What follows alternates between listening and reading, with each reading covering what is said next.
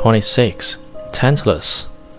Tantalus was the rich and mighty king of Lydia, son of Zeus by a fairy maiden. He was greatly favored by the gods. He was invited to share wine and food with them at their banquets, and he was let into their secrets.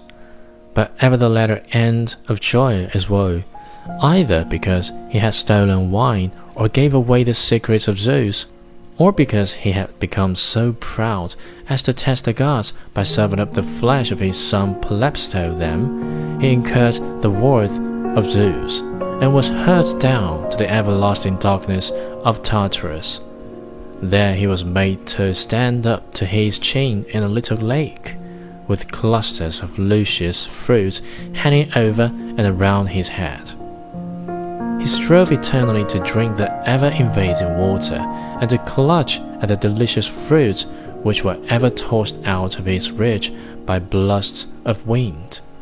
Thus, he was doomed to endure endless burning thirst and bitter hunger in the world of the shades.